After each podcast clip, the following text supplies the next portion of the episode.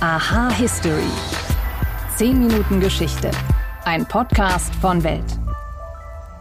Bei den Diktatoren dieser Welt, da gehört eines fast zur Standardausstattung. Das Double. Josef Stalin hatte eines, Saddam Hussein hatte wohl gleich mehrere und auch Wladimir Putin wird nachgesagt, eine ganze Reihe von Doubles zu haben. Nur Adolf Hitler, der hatte keines. Der Kriegsverbrecher entschied sich bewusst gegen eine lebende Imitation, obwohl er zur Zeit des Zweiten Weltkriegs wohl der meistgesuchte Mensch auf der ganzen Welt war. Warum er Doubles für unnötig hielt und wie die Nazis mit Nachahmern umgingen, das erkläre ich euch in dieser Folge. Außerdem geht es um die Ursprünge des Klettverschlusses. Und ein kleiner Spoiler vorab, ohne einen Hund hätte es diesen nützlichen Verschluss wohl nie gegeben. Herzlich willkommen zu einer neuen Folge von Aha History. Ich bin Wim Ort und ich freue mich, dass ihr eingeschaltet habt.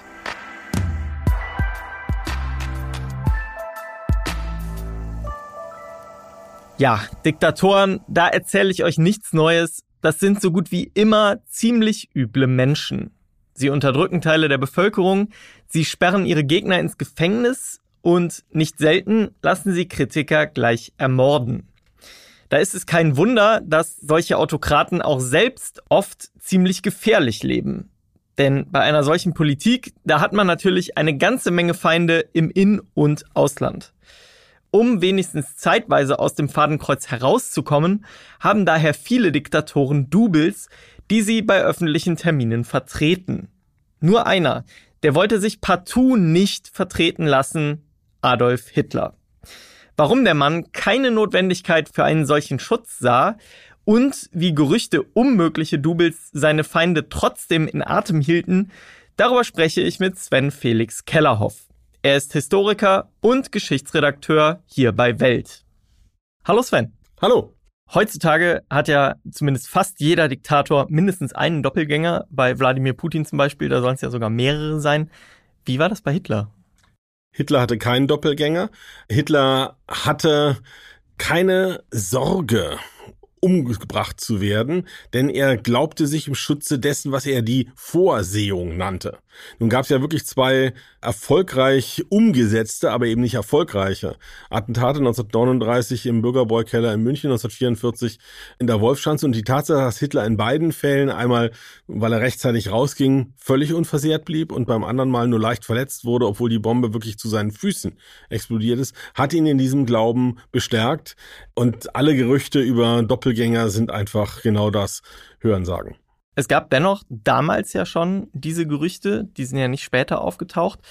Wie kam das zustande? Eins wurde ja sogar von einer Bratwurst, glaube ich, ausgelöst, ne? Genau, es gibt die South China Morning Post aus Hongkong und die hat einen Bericht 1939 veröffentlicht auf Seite 14 unten rechts. Also keine echte Sensation, laut der Hitlers Doppelgänger aufgeflogen sei.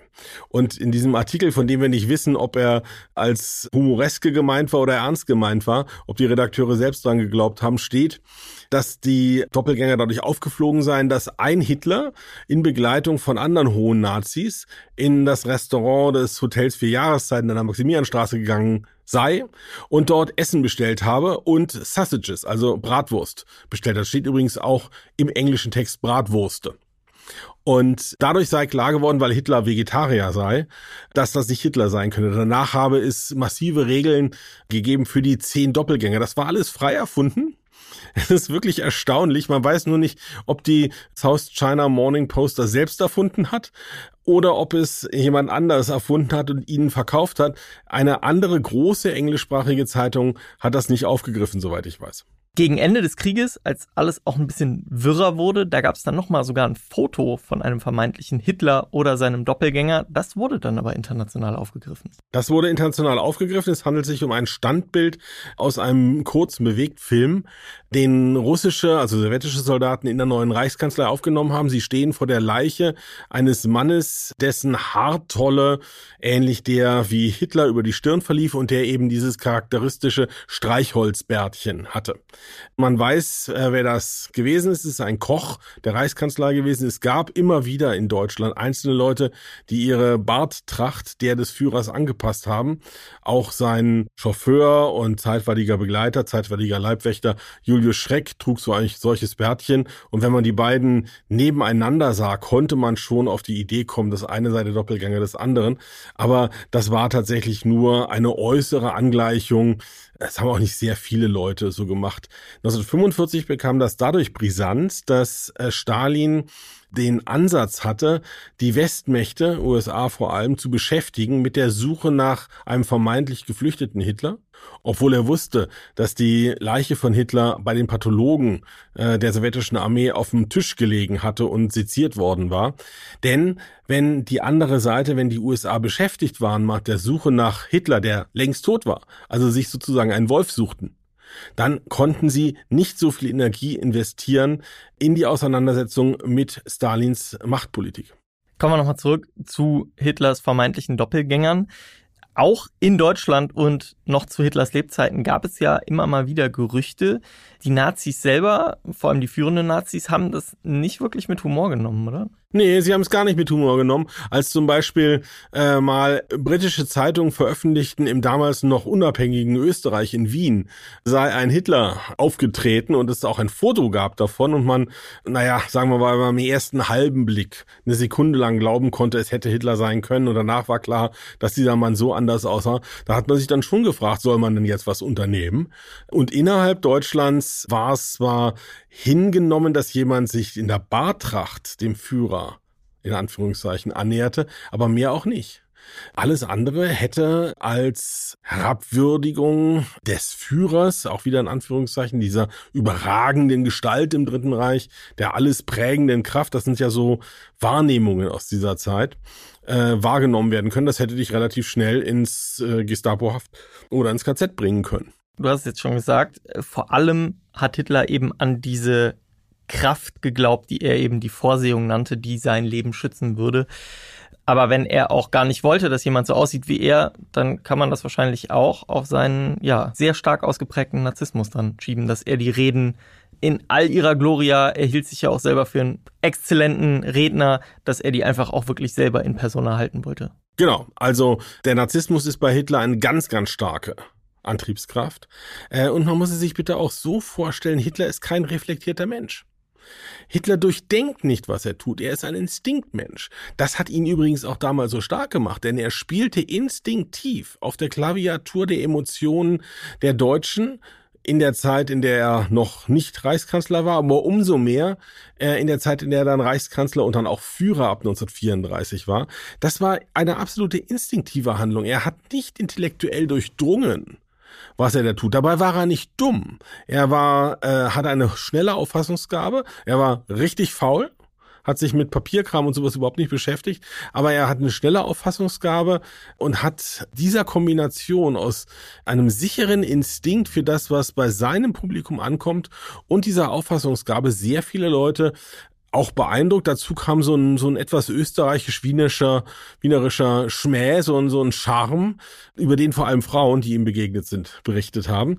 Das ist eine ganz seltsame Kombination. Es ist schwer vorstellbar, dass das Dritte Reich, so wie es dann stattgefunden hat, ohne diese spezielle Kombination persönlicher Eigenheiten funktioniert hätte. Ein Göring hätte vielleicht eine faschistische Gesellschaft wie in Italien begründet. Ein Goebbels wäre gar nicht auf die erste Position gekommen.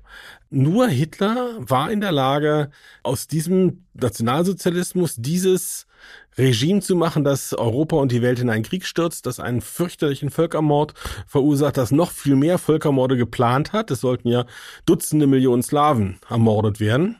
Die Juden waren ja sozusagen nur der erste Schritt. Äh, all das ist nicht nachvollziehbar, wenn man nicht die persönlichen Eigenschaften von Adolf Hitler beachtet. Und das ist vor allem dieser, dieser Instinktmensch. Sven Felix Kellerhoff, vielen Dank für deine Zeit. Sehr gern. Wir benutzen ihn, um Schuhe zu schließen oder unseren Blutdruck zu messen. Den Klettverschluss. Und jetzt erkläre ich euch, was ein Hund mit seiner Erfindung zu tun hat und wie die Mondlandung ihn zum Welterfolg machte.